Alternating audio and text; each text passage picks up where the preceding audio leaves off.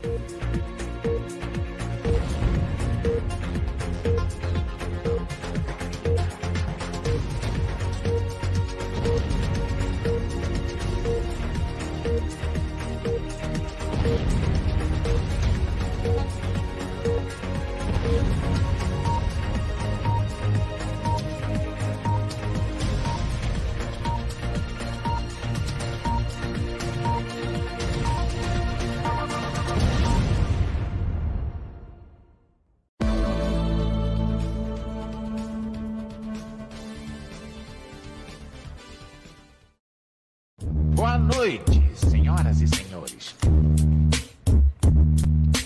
Somos a diversão da noite.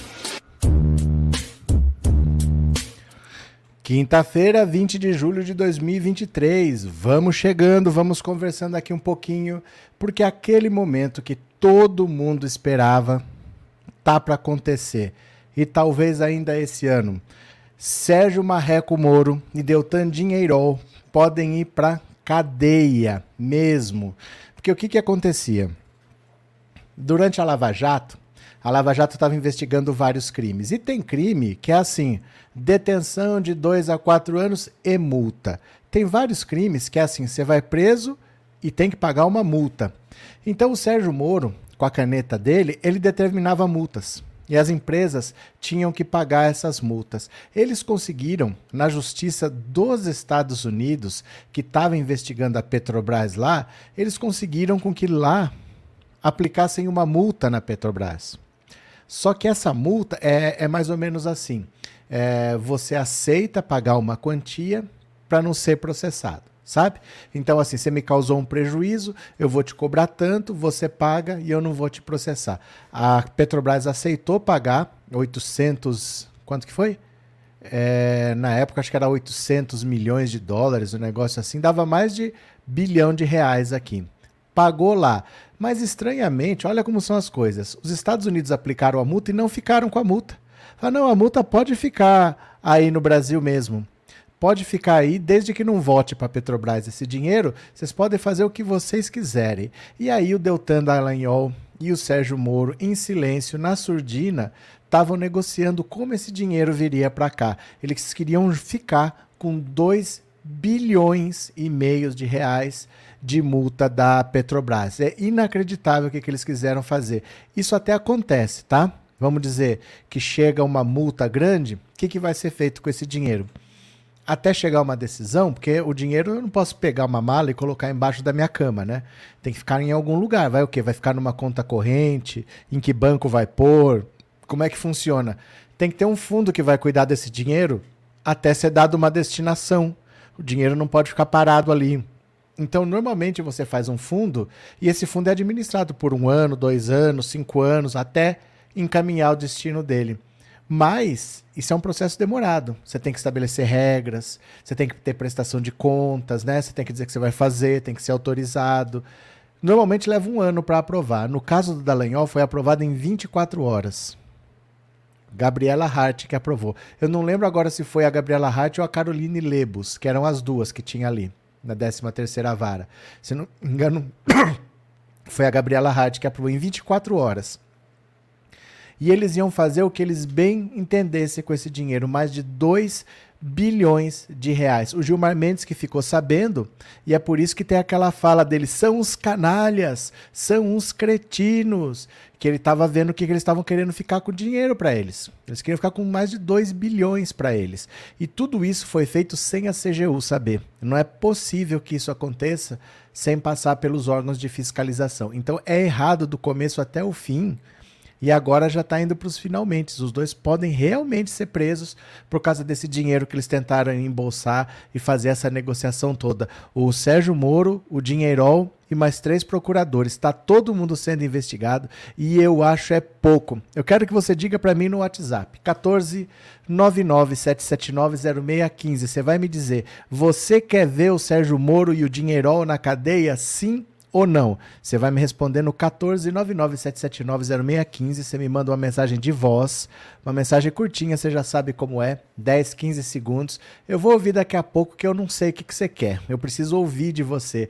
Você quer ver Sérgio Marreco Moro e Deltan Dinheirol na cadeia, sim ou não? Responde nesse WhatsApp aqui, o que o Sérgio Moro já tá assim. Ó como tá o Sérgio Moro.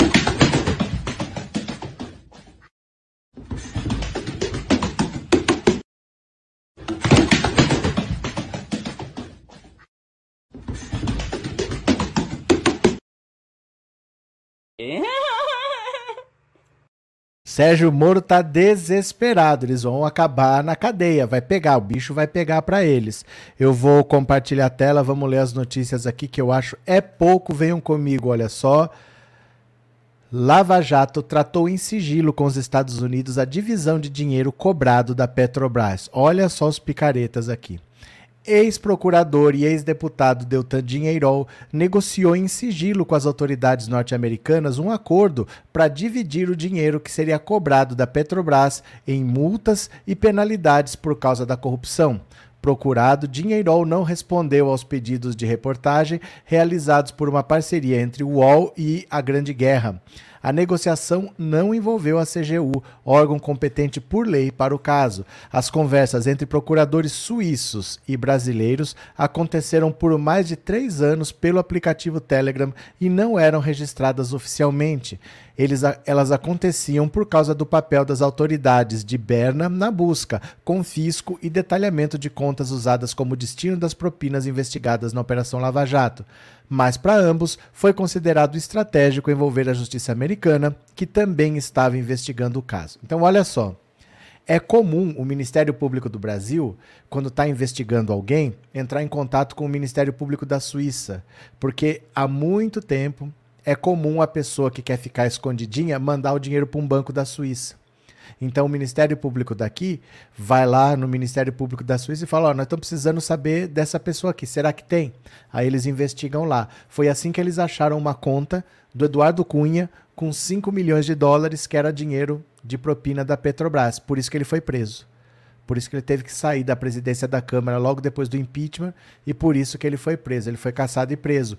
Então esse contato existe mas não estava sendo feito pelas vias oficiais. Em vez de fazer protocolado, tudo direitinho, eles estavam fazendo por Telegram, e aí deu na cabeça deles: vamos botar os americanos no rolo? Olha só por quê.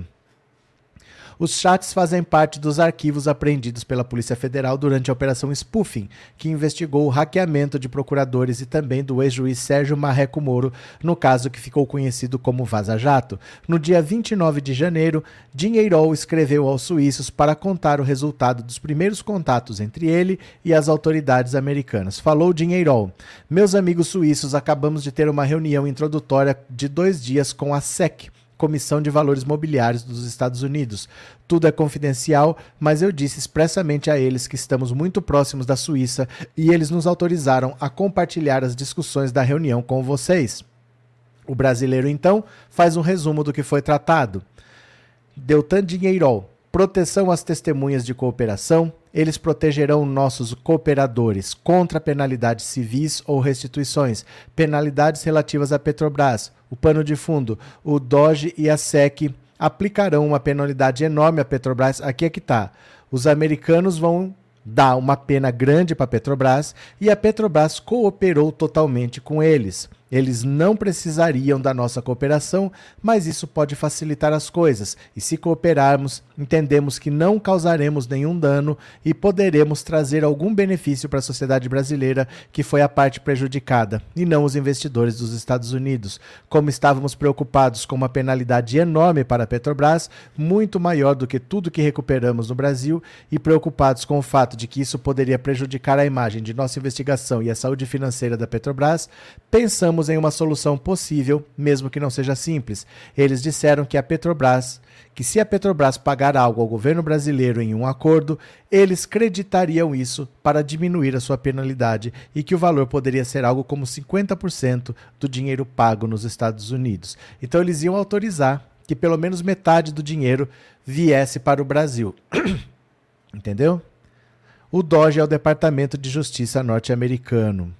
Ó, a Petrobras fecharia um acordo com os Estados Unidos mais de dois anos depois, aceitando pagar uma multa de 853 milhões de dólares para não ser processada. O acordo garantiu o envio de 80% desse valor para o Brasil. Metade do montante milionário seria destinado a um fundo privado que a própria Lava Jato tentou criar e não conseguiu. O ministro Alexandre de Moraes suspendeu a criação do fundo a pedido da PGR. O dinheiro foi destinado à Amazônia e agora o CNJ investiga o caso. Dinheirol continuaria em sua mensagem com os suíços.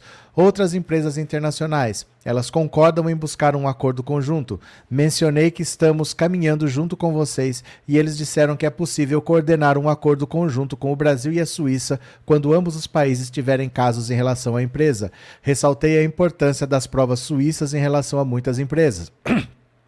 Se isso der certo, nós, suíços e brasileiros, poderemos tirar proveito dos poderes dos Estados Unidos para pressionar as empresas a cooperar e fazer acordos. Tudo isso foi discutido apenas com a SEC. É, ainda temos que discutir com o Doge. Se quiser, posso colocá-lo em contato direto com as autoridades da SEC e do DOGE com quem conversamos. Eles disseram que estão disponíveis. Stefan Lentz, o procurador suíço, naquela ocasião, liderava o processo em Berna, comemorou. Muito obrigado por essa informação que é muito importante para nós, deu Tanzinho. Lentz ainda explicaria que o então procurador-geral da Suíça, Michael Lauber, também havia tido uma conversa com os americanos. Ambos querem iniciar conversa sobre uma estratégia comum e coordenação com o caso PB Petrobras. Olha, deixa eu falar uma coisa para vocês. Isso daqui pode não parecer uma coisa assim muito gritante, mas é corrupção da mais pesada, porque eles combinaram com os americanos. Ó, eu estou investigando no Brasil, a Suíça está investigando na Suíça nós achamos que tem corrupção na Petrobras. Então o que, que vocês vão fazer? Vocês que são americanos, vocês, eles respeitam. Vocês são grandões. Então aí nos Estados Unidos você fala assim: olha, vocês são empresas corruptas e você está atuando no mercado financeiro americano. Então para você não ser processada, você vai pagar uma multa. Aí a Petrobras topou 850 milhões de dólares. Eles autorizaram que 80% dessa multa pudesse voltar para o Brasil, desde que não voltasse para a Petrobras. E aí, o que, que vai fazer com esse dinheiro que dava 2 bilhões e meio de dólares? Eles queriam fazer um, um partido da Lava Jato. Não ia ser um partido formal, mas eles queriam ter dinheiro para botar na campanha e eleger um senador por estado. O Dallagnol comemorava assim: é, um terço do Senado vai ser nosso. Coitado do Álvaro Dias, a vaga já é minha. KKKK no Paraná. Eu vou mostrar aqui quando o Gilmar Mendes começou a xingar o, o pessoal por causa dessa, dessa operação aqui da Petrobras. Quer ver? Ó.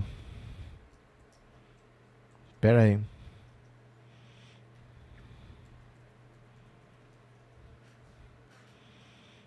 Quer ver?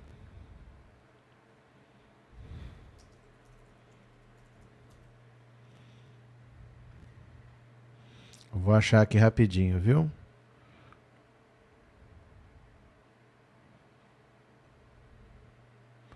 Pera lá.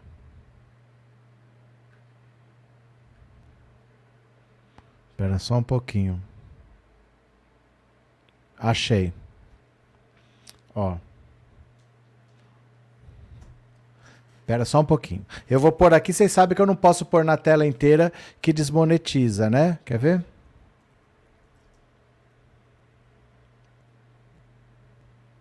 Vou pegar aqui para vocês, ó. Quer ver?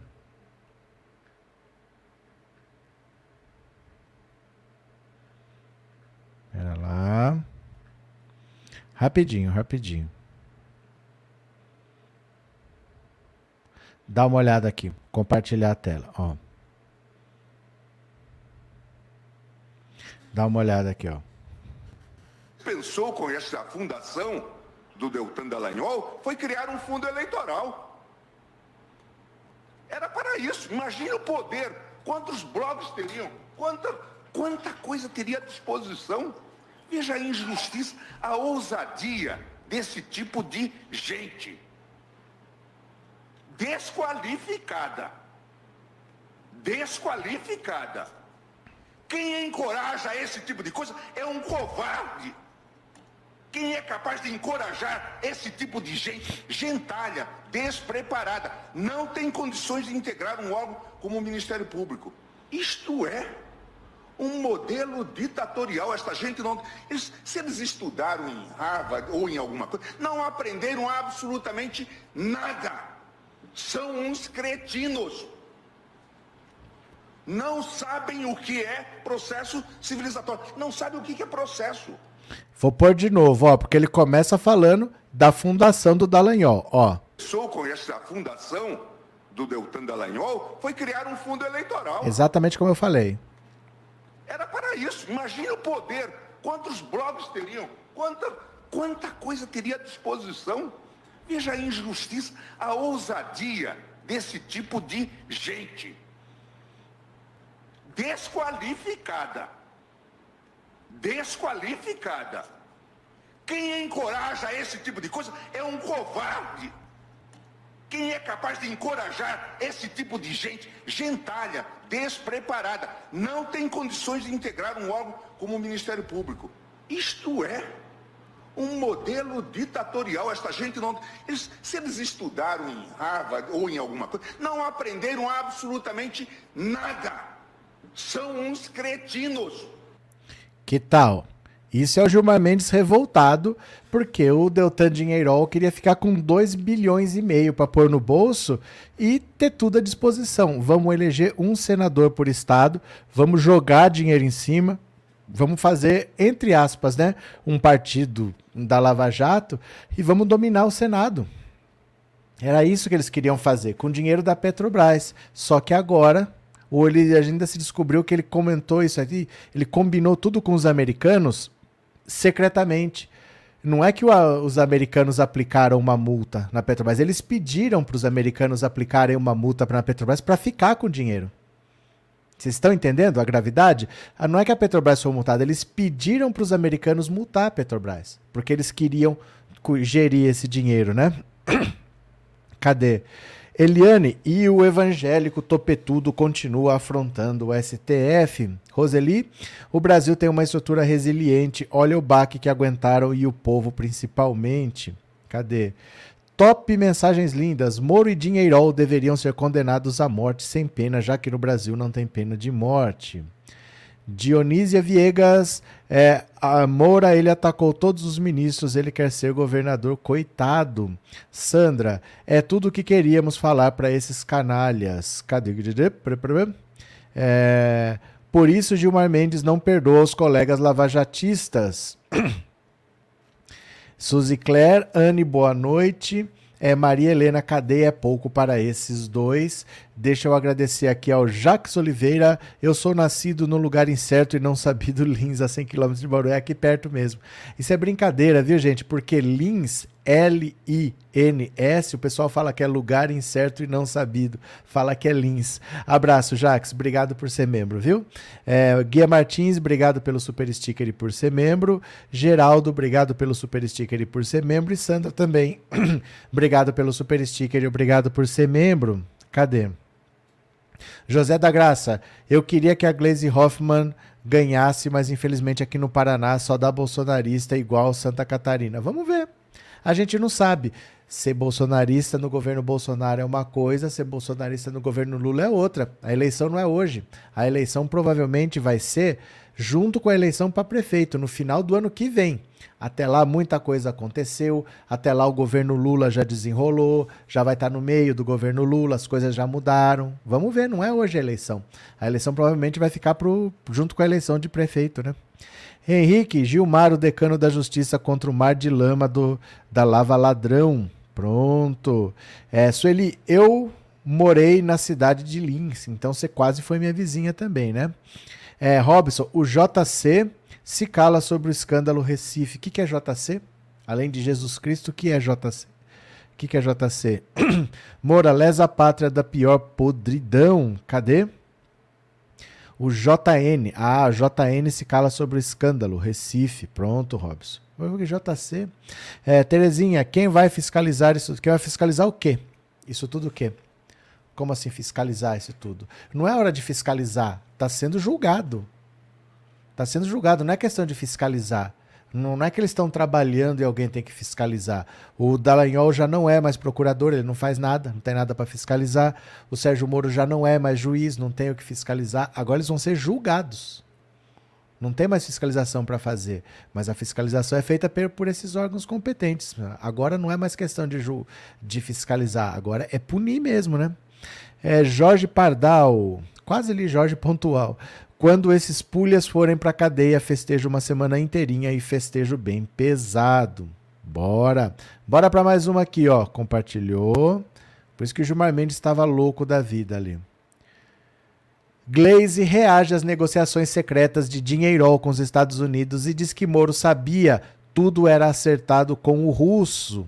Ó, a presidente nacional do PT, Gleisi Hoffmann, usou as redes sociais para afirmar que as novas mensagens da Operação Spoofing, que revelaram as negociações secretas entre o ex-procurador e o deputado federal caçado Deltan Dinheirol com autoridades dos Estados Unidos para dividir o dinheiro arrecadado com multas e penalidades impostas à Petrobras, comprovam mais um dos demandos da Lava Jato. Mais áudios da Operação Spoofing revelam que o caçado Deltan Dinheirol negociou em sigilo com os Estados Unidos acordo para dividir o dinheiro cobrado da Petrobras em multas e penalidades. É mais um dos desmandos da Lava Jato que feriu o Estado de Direito e a democracia brasileira com o juiz parcial no comando. E é claro que ele sabia desse acordão pois, como já vimos, tudo era acertado com o russo.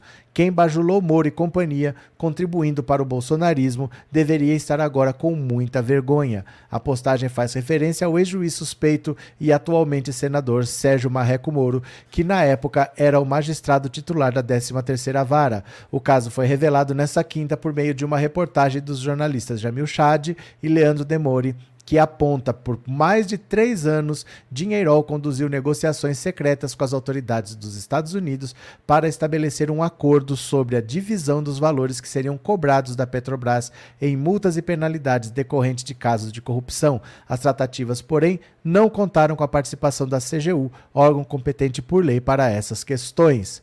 Olha, o bicho vai pegar para eles. Como que tá o Sérgio Moro? Como que tá o Sérgio Moro?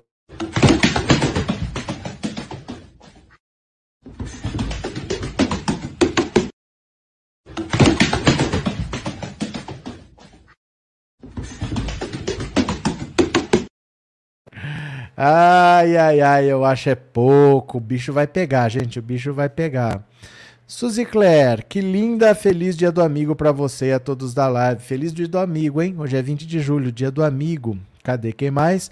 Francisco, boa noite, corrida. Boa noite, corrida, mas não vi a hora de chegar. Valeu, Francisco. Puxa uma cadeira, viu? Agora sim, Terezinha, eu não soube me expressar. É julgar os crimes do Marreco, Moro e da Leão. É. É isso. Tá, tá sendo investigado tudo isso agora. Esses casos estão vindo à tona, né? E aí vai para julgamento. Não é que, não é que vai para julgamento assim, amanhã é o julgamento. Tem um processo. Eles vão ter que ser ouvidos, vão ter que se defender, mas eles vão ser julgados, sim. Eles vão ser julgados pelo que está acontecendo e tudo contra eles está sendo muito rápido, porque todo mundo sabe o que ele fez. Eles perseguiram a classe política nesses objetivos dele, prenderam muita gente, fizeram delação, fizeram o diabo. Então a classe política quer pôr os dois na cadeia, o judiciário quer pôr os dois na cadeia. A coisa está indo muito rápida porque ninguém pode ver os dois na frente o Dinheirol e o Sérgio Moro. Mas o processo está andando, viu? Eles vão ser condenados, sim. Cícero, essa corja lavajatista não pode ficar impune. Verdade. Luiz, 20 não, 30 não, 40 talvez. Que a pena do Moro e do Dinheirol seja por muitos e muitos longos anos. Quanto mais, melhor. Mas você sabe que não é, né, Luiz? Você sabe que não é. Crimes do colarinho branco, como se diz assim, nunca tem penas muito pesadas. Normalmente os crimes que são pesados são os crimes de pobre é, assassinato, essas coisas assim que envolve sangue, que envolve mão na massa, isso daí dá pena pesada. Crime de, de rico não dá muito, pena muito alta. O Brasil é uma beleza, né? No Brasil o crime compensa. Vale a pena, né? Cadê? Anne, a Regina Cel deu cinco membresias de presente. Obrigado por avisar, Anne. Obrigado pela Regina também, que foi generosa, doou cinco assinaturas do canal, cinco pessoas são sorteadas pelo YouTube e vão se tornar membros, tá? Durante um mês, tá certo? Eu vou fazer o seguinte também. Vou fazer o seguinte, ó. Como hoje é dia do amigo, e vocês são meus amigos, eu vou presentear vocês também com 10. 10 assinaturas do canal por um mês. Não sou eu quem dá, eu, eu só pago. Não sou eu quem escolhe, é o YouTube que sorteia, mas você fica aí até o final da live, porque quem estiver participando naquela hora pode ser sorteado. Eu vou doar 10. E aí 10 pessoas vão ser membros do canal por, por um mês. Tá bom? Então vocês esperem aí que no final do no final da live não saiam. Quem tiver pode ser sorteado 10 pessoas vão se tornar membros do canal por um mês, viu? Cadê? A Nilza, boa noite. Boa noite, Anilza, bem-vindo. Cadê? Deltan Dinheirol pergunta ao auditório se Lava Jato mudaria o país do João, eu lembro. Uma das cenas mais ridículas do mundo, viu? Ele chamando, ah, João, posso fazer uma pergunta pro seu auditório? Vocês acham que a Lava Jato vai botar o Brasil? Ninguém falou nada. Quem acha que vai mudar, levanta a mão. Ninguém levanta. Foi constrangedor. Bem lembrado, Hélio. É, Maria Lourdes, para um super amigo que é o nosso professor, obrigado por você existir. Eu que agradeço, viu, Maria de Lourdes? Obrigado pelas palavras, obrigado por ser membro do canal. Deixa eu pegar aqui os atrasados. Deixa eu ver. É, Índio Bravo, boa noite. Sofreria Sérgio Moro de TEA, transtorno de espectro autista? Se sim, quais seriam as consequências? Você acha que eu sei responder isso? tem a menor ideia. De onde você tirou essa pergunta? Transtorno do espectro autista? Não tem a menor ideia. E eu não sou da área da saúde, né? Eu não costumo me meter no que eu não sei, mas nunca ouvi falar nada. Nunca ouvi falar nada. Eu já ouvi falar que é boato que o Messi era autista, mas é boato. Nunca ouvi falar nada do Sérgio Moro. Por quê? Você ouviu isso em algum lugar? Explica para mim que agora eu, eu não entendi. Me explica, me explica. Sinceramente, eu não sei. Geraldo Rodrigues, obrigado pelo super sticker. Sandra, obrigado também.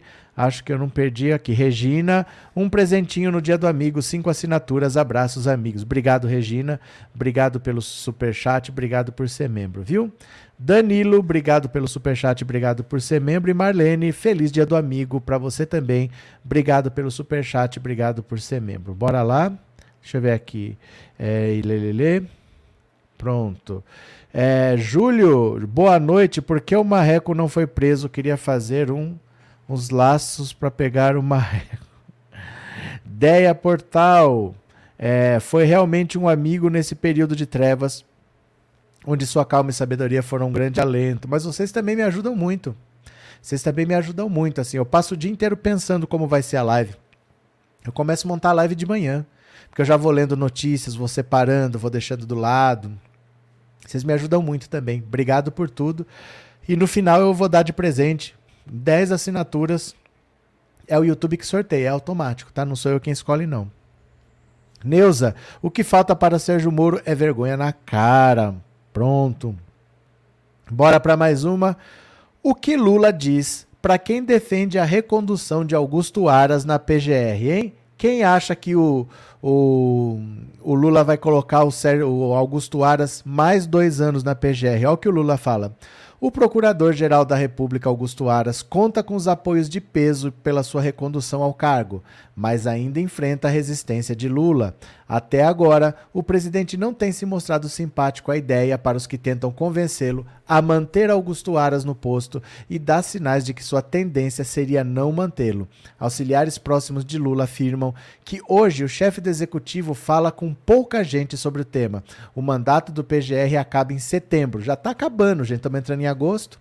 Entre os apoios de maior prestígio de Aras estão o líder do Senado, Jacques Wagner, e o ministro da Casa Civil, Rui Costa. Mas são dois baianos.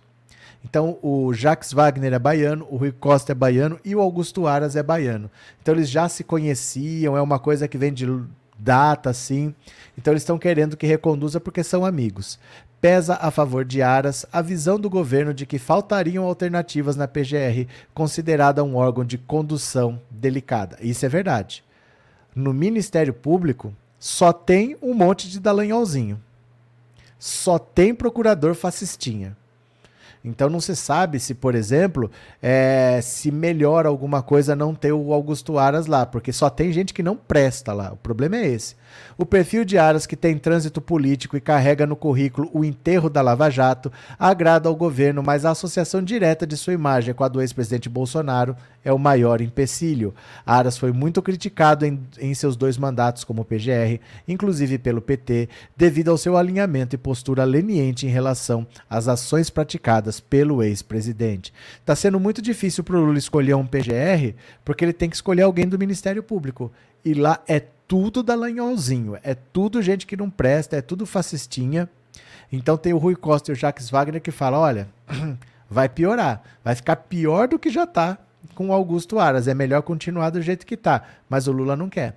O Lula não está querendo manter o cara que o Bolsonaro indicou duas vezes, manter o mesmo PGR. Mas aí indica quem?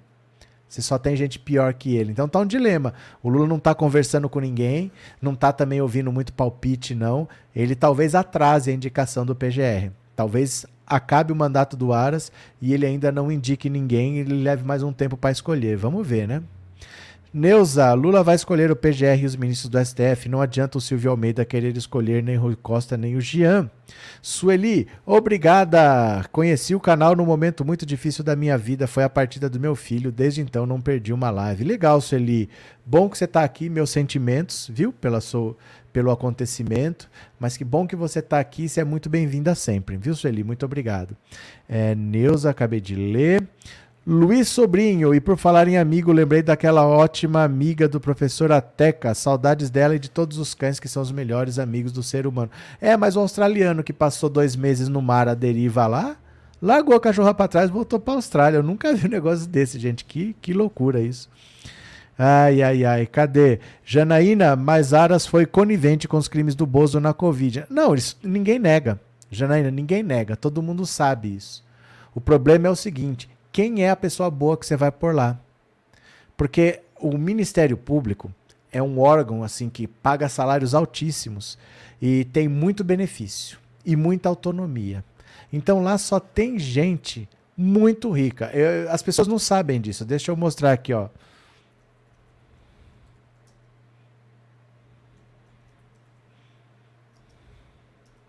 Quer ver, ó? Ó.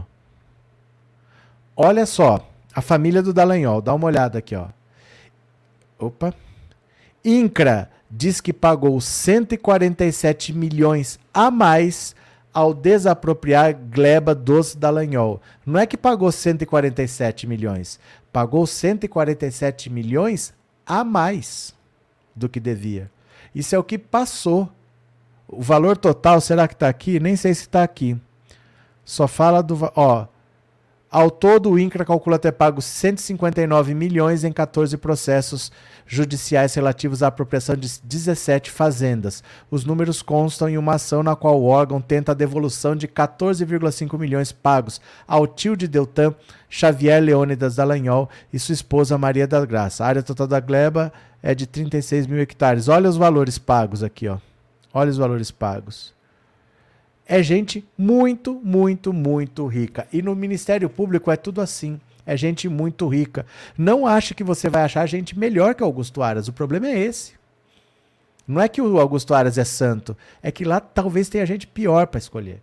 E o Lula não sabe o que, que ele faz. Essa é a questão. O Lula não sabe o que, que ele faz. Ele está peneirando, peneirando, fuçando, não está achando ninguém para indicar não está achando. Ele não quer o Augusto Aras, mas ele não está achando ninguém para pôr no lugar e talvez ele atrase a indicação por causa disso, viu? Cadê? É, boa noite, o Aras não é confiável, passador de pano do inelegível. Gente, vocês têm que tirar isso da cabeça de vocês, essa palavra confiável. Ninguém é confiável. Não existe gente confiável, não existe pessoa confiável. Para isso existem é, instrumentos, instituições de controle e fiscalização. Então, para isso existe a CGU, para isso existe o TCU, para isso existe o próprio Ministério Público, para isso existe o STF. Não existe gente que é de confiança. Tirem isso da cabeça de vocês. Ninguém é de confiança. Não existe isso. Não, não existe. Não existe. Você tem que ter fiscalização e controle o tempo todo. Não existe isso ser de confiança. Ser, o ser humano não é de confiança. Não é. Ninguém é de confiança, viu? Não, não é esse o critério. Ninguém é de confiança. Cadê? Plê, plê, plê. É, tenho um sobrinho de 4 anos, o diagnóstico foi autismo nível 1. Henrique, em classe de mimados concurseiros não valorizam a população que a sustenta. Cadê, cadê, cadê? Terezinha, tem que ser alguém do Ministério Público para o indicar? Sim. Porque o, o PGR, o Procurador-Geral da República, ele é o chefe do Ministério Público. Tem que ser alguém que entenda o Ministério Público, né? Para ser, por exemplo, superintendente da, da Polícia Federal, tem que ser um agente policial federal. Porque você tem que entender como é que funciona, né? Então tem que ser alguém do Ministério Público. Eles fazem uma eleição, essa eleição interna vira uma lista tríplice. O Lula disse que não quer ninguém dessa lista tríplice, mas ele não está achando ninguém lá. Não está achando. Não está achando ninguém lá. Não sei como é que vai ser, nem ele sabe. Hoje nem o Lula sabe, viu? Cadê? É, Renato, Lula tem que tirar Augusto, escolhe fora do. Não existe escolher fora do Ministério Público. Eu não posso colocar um médico para ser PGR, não posso colocar um biólogo para ser PGR. Tem que ser alguém que entenda, gente. É a mesma coisa que você está me falando assim, ó. Eu não tenho ninguém para eu indicar para o STF, eu vou escolher alguém de fora do direito. Eu vou pôr um cara que é mecânico lá. Eu não tenho, tem que ser alguém da área do direito, não tem como fugir cara tem que ter conhecimento daquilo ali que ele está fazendo.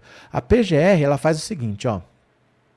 Você denuncia, por exemplo, o quem que tem foro hoje? Vamos dizer, eu vou denunciar o Flávio Dino. Ah, o Flávio Dino cometeu um crime aqui. Eu mando uma denúncia para o STF, porque ele tem foro privilegiado, porque ele é ministro, eu mando para o STF. O STF, ele só julga. Ele não decide se é assim, eu vou investigar ou não. Ele não faz investigação, ele manda a PGR investigar. Aí a PGR investiga o caso e devolve para ele falando: olha, aqui tem indício de crime, ou então não tem indício de crime, pode arquivar. Então essa pessoa ela tem que ter conhecimento jurídico. Ela vai conduzir uma investigação, ela vai pedir para a Polícia Federal fazer algumas diligências. É alguém que tem que entender disso daí. Não pode ser um nome que eu inventei da minha cabeça, não. Tem que ser alguém que entenda, porque eu vou dizer: olha, aqui tem indício de crime, instaure um inquérito. Ou então aqui não tem nada, pode arquivar. Tem que ser alguém que entenda disso daí. Não pode ser qualquer nome que eu invente, entendeu? É, Pedro, Moro e Dinheirol tem que apodrecer numa jaula fria e fedorenta ad eternum. Cadê? Janaína, está entre a cruz e a caldeirinha o Lula. É, porque ele não acha quem escolher. Porque ali no Ministério Público é uma máfia, é uma máfia de gente rica que estava se aproveitando esse tempo todo aí. Ele não acha ninguém que se salve. É a mesma coisa quando, por exemplo, é, o União Brasil indica o ministro. Um é enrolado com isso, o outro é enrolado com aquilo, mas lá é o que tem. É, no União Brasil é o que tem, a gente enrolada. O Lula não está achando ninguém. Esse que está sendo o problema. Tá? Não está achando quem pôr. Por isso ele não, não quer indicar o Aras, mas não está achando quem pôr. Ele vai atrasar. Cadê? É, Isabel, com todo respeito, não pode ser o Aras. Então fale o um nome, Isabel. Então fale o um nome. Diga um nome que eu mando pro Lula. Eduardo, o pessoal de São Paulo não chega à presidência por causa da maldição do Amador Bueno. Não, não é por causa de, de, de nada em especial. É porque não basta ser um governador. Você tem que falar de temas nacionais. Você tem que ser bem recebido por todo mundo. E às vezes você não conhece o Brasil como deveria.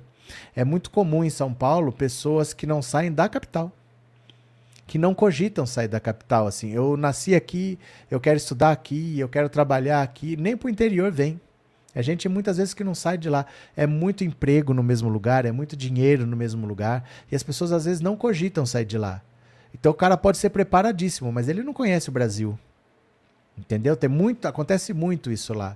Porque é uma cidade muito grande, com muitas empresas, com muitas oportunidades, o cara não quer sair. Mas só que se ele não sai, ele não conhece o Brasil e ele não é reconhecido. Então, Nessa daí vamos ver. Eu acho que o Tarcísio não tem a menor chance para presidente. Eu acho que ele não, nem ele vai querer porque ele não é tonto, né?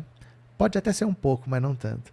Aguinaldo, terminado o mandato do Aras na PGR, qual é o destino de Aras e Lindor à aposentadoria? Não, volta a ser procurador. Volta a ser procurador até onde for a carreira deles, entendeu? Por exemplo, vamos dizer que faltava 20 anos para o Aras se aposentar. Agora ele volta lá, volta a trabalhar até se aposentar. Se ele já estiver perto da aposentadoria, ele se aposenta, mas ele tem que cumprir as regras para aposentadoria. Ele perde o título só de PGR, mas ele volta a ser procurador lá. Ele volta para qualquer função. Deixa eu ver se eu não perdi nenhum superchat aqui. Deixa eu ver. É, Kyle Hedinger, feliz em ver as lives no carro. Pronto, bem-vindo. Obrigado pelo superchat, obrigado pelas palavras, viu? Cadê? É, Feliz Dia do Amigo, esse da Marlene eu vi. Bom, não, acho que eu não perdi nenhum, não. Beleza? Cadê? Cadê? É, José Oséias, o Aras já provou que não vale nada, qualquer um. Ah, esse é que é o pior engano, gente. Esse é o pior engano. Isso daí é um negócio que vocês nunca devem falar. Qualquer coisa melhora. O Tiririca era pior que tá não fica. Ficou bem pior. O Bolsonaro, muita gente votou porque achava que pior não ficava e ficou. Todo buraco dá para cavar. Não existe essa história que eu cheguei no fundo, não tem mais para onde descer. Todo buraco dá para cavar e dá para ficar pior. Não se iludam com esse negócio que qualquer coisa é melhor, bota qualquer um que é melhor, piora. Piora, todo buraco dá para cavar. Não existe o buraco que, ah, não, cheguei no fundo disso aqui, não baixa. Baixa baixa e piora. Agora aqui, ó. Kátia, boa noite. Tem notícia do Cibalena? Será que o Dino já o enquadrou? É, é o Dino não vai ficar dando satisfação para nós, né? Olha, vi aqui. Ele pode ter visto, ele pode ter tomado atitude, mas ele não vai ficar dando satisfação para nós. Mas o Zé de Abreu viu. Deixa eu mostrar aqui para vocês, ó. O Zé de Abreu viu. Deixa eu mostrar. Quer ver? Ele retuitou. Quer ver? Deixa eu mostrar aqui para vocês. Hum. Cadê? Tá aqui. Deixa eu ampliar aqui um pouquinho para ficar maior para vocês verem, ó. Ele retweetou duas coisas aqui que eu postei, ó. Ó, o Zé de Abreu, o, o último vídeo que eu fiz com a Talita Oliveira falando lá do, do André Valadão, ele retweetou. E aqui ele retweetou, alô Flávio Dino, as acusações públicas que o seu Mauro Balena fez, ó, ele retweetou também. Então é assim que funciona. Ó, as coisas podem ir para algum lugar, mas ninguém vai dar satisfação para nós, né? Olha, já estou fazendo. Ninguém vai falar isso. Eles vão fazer o quê? Se achar que merece, se achar que tem problema, eles vão pedir uma investigação, tal, vão ver, mas não vão ficar se reportando para nós, né? Ali não tive resposta não, mas as pessoas viram. O Zé de Abreu retuitou. Se ele retuitou, muita gente que segue ele também viu e, e aí corre. Mas ninguém vai chegar e dizer que está fazendo ou que não está fazendo, não tem que esperar. Fizemos a nossa parte, né? A nossa parte nós fizemos. Agora, deixa aí, deixa rolar. Cadê? É, José, pois é, o Moro e o Aras tudo igual. Então, o problema, gente, é que o Lula não está achando quem pôr. Luiz Sobrinho, o Tarcísio no caminho que está pode sofrer bastante para se reeleger em São Paulo para presidente, ele não tem nenhuma chance. Ele não, nem ele se ilude, porque o Kassab é o guru dele, não é Bolsonaro. O Kassab já falou, nem tenta. Você não tem tamanho para bater de frente com o Lula, não, né? Cadê? Dino, Lula anuncia amanhã medidas voltadas para a segurança pública. Olha, o governo Lula está trabalhando muito, muito, muito. O ministro da Justiça e Segurança Pública, Flávio Dino, usou as redes sociais para reagir ao Anuário Brasileiro de Segurança Pública divulgado nesta quinta e divulgou que o presidente Lula anunciará amanhã medidas voltadas para a área de segurança. Dados sobre segurança revelados hoje mostram a importância e o rumo correto das ações que o presidente Lula já anunciou e as que vai anunciar amanhã. O levantamento produzido pelo Fórum Brasileiro de Segurança Pública apontou um disparo em diversas formas de violência no país. Os registros de estupro em 2022, por exemplo, tiveram a maior marca desde 2011, quando a pesquisa começou a ser feita, com mais de 74 mil estupros em um ano. Crimes de racismo e homofobia também viram um aumento em 2021 para 2022. Registros de racismo foram de 1.464 para 2.458 no último ano. A taxa nacional de 2022 ficou em 1,66 casos para cada 100 mil, uma alta de 67% em relação ao ano anterior. Segundo o ministro, será lançado um plano específico para a Amazônia, onde a violência cresce. Forte articulação com estados e municípios e mais operações integradas, controle de armamentismo irresponsável, medidas específicas em proteção à mulher e contra o racismo, políticas focadas nos 163 municípios mais violentos, maior atuação da Polícia Federal e coordenação federativa no combate aos crimes cibernéticos, que abrangem estelionato, abuso contra crianças e adolescentes. E estamos elaborando com a Anatel e operadoras medidas de desestímulo ao roubos e furtos de celulares. Olha, uma das coisas que se cobra muito do governo Lula é o que, que ele vai fazer pela segurança, porque isso é uma bandeira dos políticos de direita. Pegar ladrão, eu pendo arrebento, bota na cadeia. E eles acham que a esquerda não faz isso. O Lula já percebeu e vai ter um plano pesado para combater a criminalidade, que vai ser lançado amanhã em conjunto, Lula e Flávio Dino, né? Mimi, caramba, ninguém no MP é decente? Não tá achando. Não tá achando. É gente muito rica, gente muito privilegiada, gente que abraçou o fascismo. Você não conhece gente rica que abraçou o fascismo? É, lá é tudo assim. Ele não tá achando quem pôr, não tá achando ninguém que preste, não tá achando ninguém que você fale, esse cara trabalha direito, não tá achando. Ele tem que escolher dentro de um grupo muito pequeno, de pessoas tudo mais ou menos com a mesma cara de Deltan Dallagnol. Ele não sabe o que fazer. O Lula não sabe o que fazer. Ele não quer Augusto Aras, mas ele não acha quem pôr. Ele não acha. Então vamos ver. Talvez ele atrase a indicação, talvez não saia em agosto. Porque o Aras acaba em dezembro, né? Inês, tem jornaleco distorcendo isso, eles falam como se fosse nesse governo. Não, é de 2022. Esses relatórios eles levam um tempo para serem consolidados, né? Então depois que o ano acaba, aí você trabalha em cima dos dados, você tem que receber os dados dos estados, dos municípios, leva um tempo para você compilar tudo, é de 2022, né? É, Lê, José Gonçalves, essa conversinha dos petistas baianos para reconduzir o Augusto Aras pode ser só jogo de cartas marcadas do Lula para não desprestigiar seus parceiros baianos e manter o Aras ativo. Não entendi direito, José Gonçalves. O que, que o Lula ganha com isso? Não, não entendi direito. André, Nicolau Dino, irmão de Flávio Dino, membro do Ministério Público desde 91, é subprocurador-geral da República. Figurou em duas listas tríplices 2017 e 2021, foi rejeitado por Temer e por Bolsonaro. Uai, que notícia é essa? Demetrios, Lula está trabalhando muito. Primeiro, que faz sua parte dele. Segundo, de enterrar de vez a extrema-direita. Pronto. É... Renan está ajudando Lula nas escolhas, tem muitos no Nordeste. Bom, não, todo mundo está ajudando, mas nada está agradando o Lula. Nada está agradando, né? José Oséia, se não tem como escolher, segue a lista e seja o que Deus quiser. Foi assim que veio o impeachment.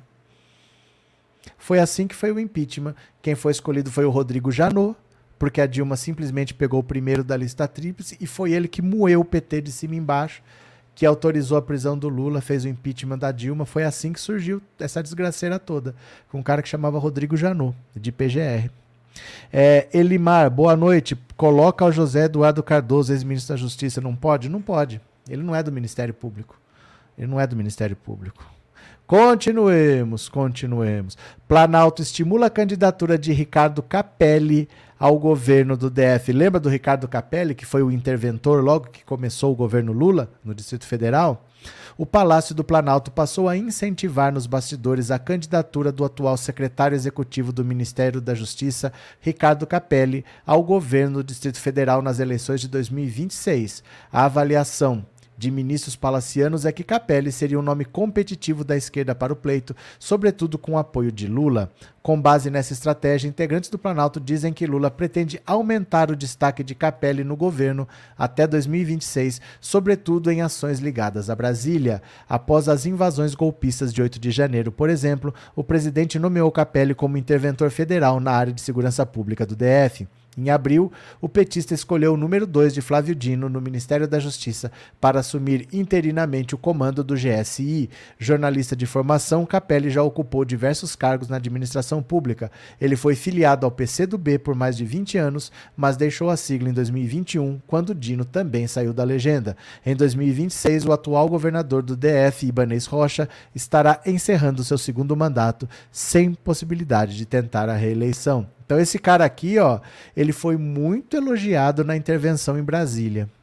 foi muito elogiado, é, ele foi muito assertivo, ele afastou o comandante da PM, da, da Polícia Civil, fez uma limpa lá, resolveu tudo sem precisar de chamar Forças Armadas nem nada. Agora o PT acha que ele é um nome que pode ser governador do Distrito Federal para 2026. Aí daqui até lá, hoje ele está no Ministério da Justiça, mas ele não aparece.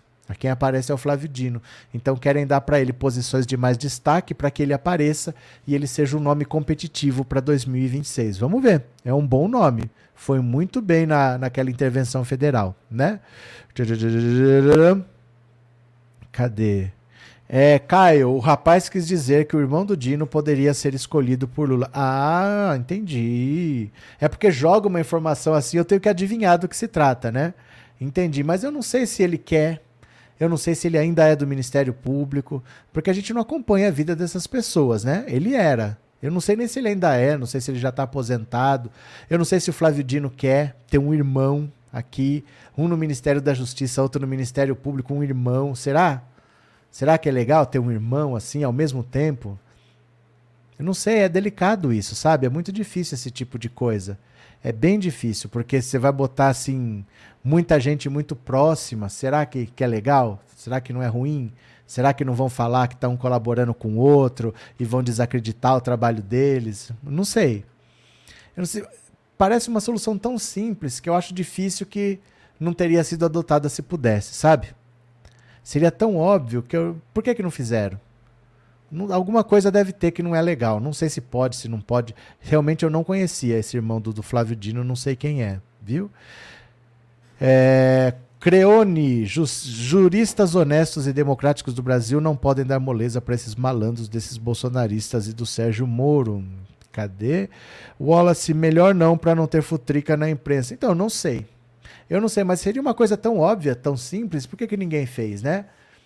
Talvez não possa, eu sinceramente não sei, viu? Cadê? Diogo, então o senhor acha que reconduzir o Ara seria o mais prudente? Eu não acho nada, nem o Lula acha nem o Lula sabe. Eu não acho nada, de verdade assim. Porque não é, ó, vou te dar um exemplo que você vai entender. Você torce para um time de futebol, não torce? Então, você acha que esse seu time é bom ou é ruim? Você acha que ele tem chance de ser campeão brasileiro?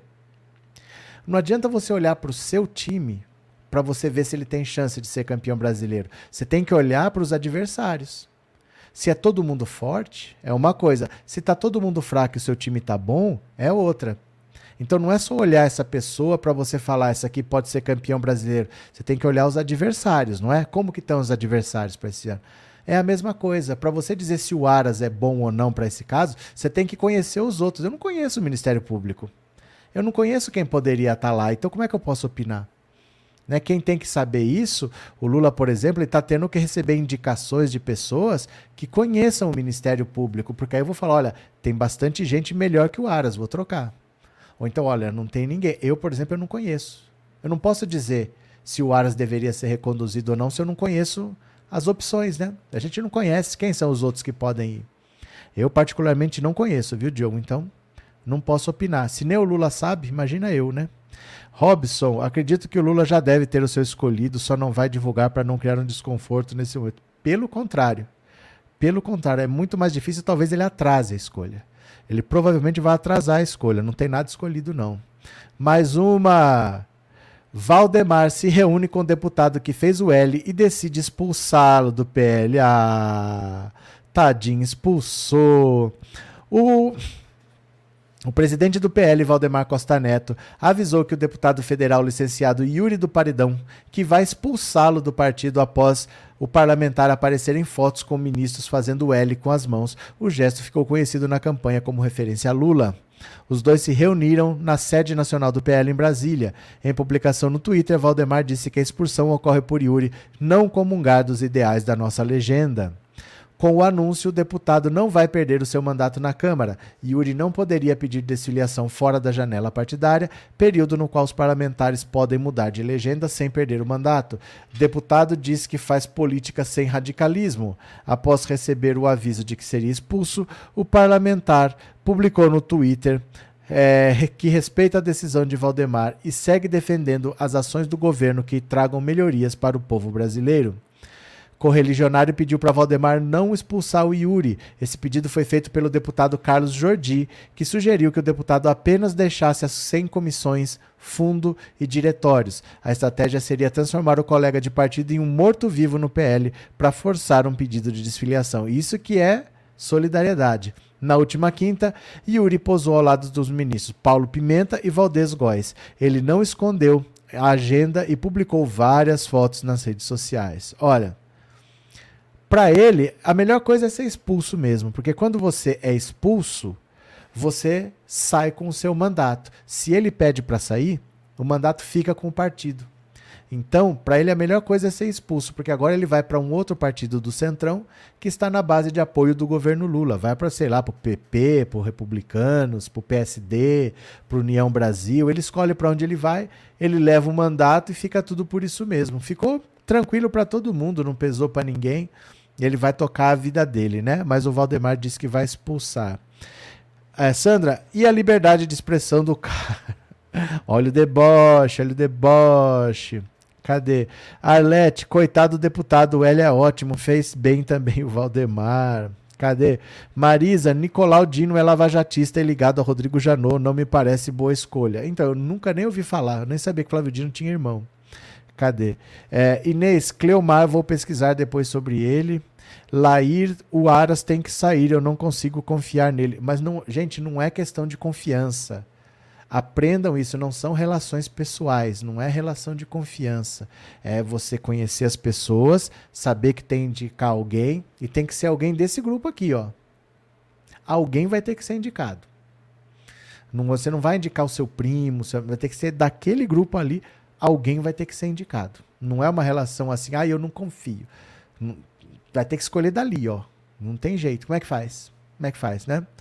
Tch, tch, tch, Cadê que mais? Robson, acredito que Lula já deve ter escolhido a nossa que eu já li. É, FCO Diego OG. Quantos anos de cadeia o Dinheirol merece? Não sei. Aí, quanto merece é subjetivo, né? O quanto merece é subjetivo, mas eu digo para você que esses crimes de gente rica, que chama crime do colarinho branco, eles não têm penas muito altas, não. Pena alta é mais para crime de pobre. Né? Crime de pobre tem pena alta. Crime de rico normalmente não tem. Se você roubar 100 reais, um, ó, um celular que custa 2 mil reais, é pior do que roubar não sei quantos milhões de uma empresa. Você sempre tem maneiras de escapar quando você tem dinheiro e o pobre não. Então, quanto ele merece, eu não sei, mas esses crimes não dão muita pena. Cadê? Eu, Tânia, só colocar o Silvio Almeida, já que há rumores de que não estão satisfeitos com a atuação dele no Ministério do. Pronto, matou. Como ninguém pensou nisso antes?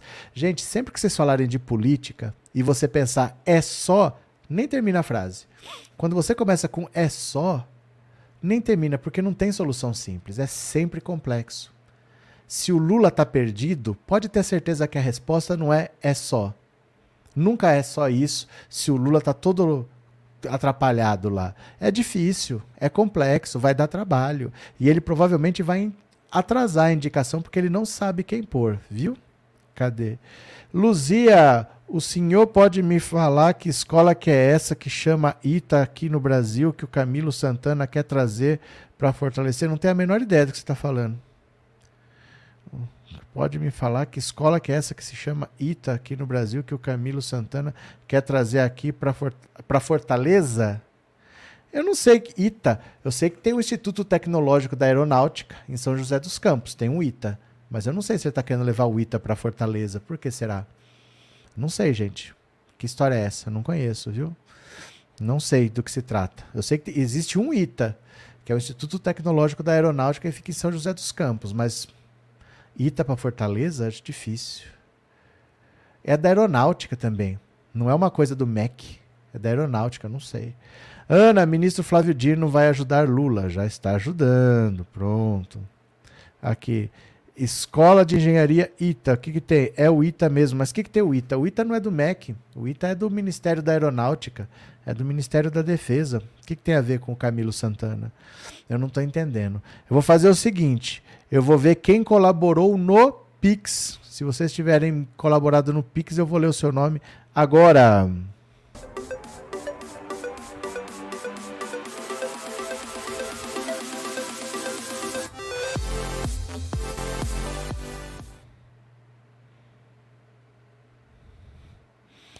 Cadê? Eu tô entrando aqui, tô entrando. Depois nós vamos fazer o resumo do dia, hein? Dez minutinhos. Ó. Então vamos lá. Geraldo Magela, obrigado pela colaboração, obrigado pelo apoio, viu, Geraldo Magela? É, Valmir José, muito obrigado. João Bosco, muito obrigado. Cláudia Cardoso, parente, muito obrigado. Silvânio Lúcio, muito obrigado.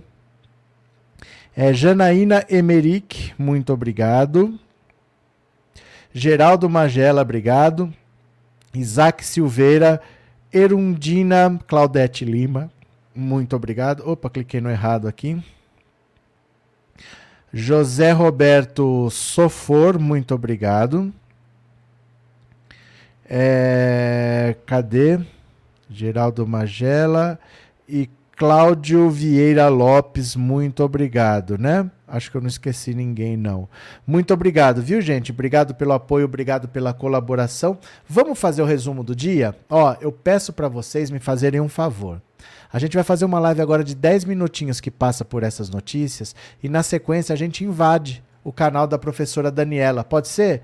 Porque a gente tem que ajudar os canais de esquerda a crescer. Se a gente ajudar, ela é um canal que tinha 7 mil. Já conseguimos fazer passar para 8. Vamos fazer chegar a 10, vamos ver se chega a 20, a 30, para a gente ter mais canais de esquerda para combater essa gente. Vocês me ajudam?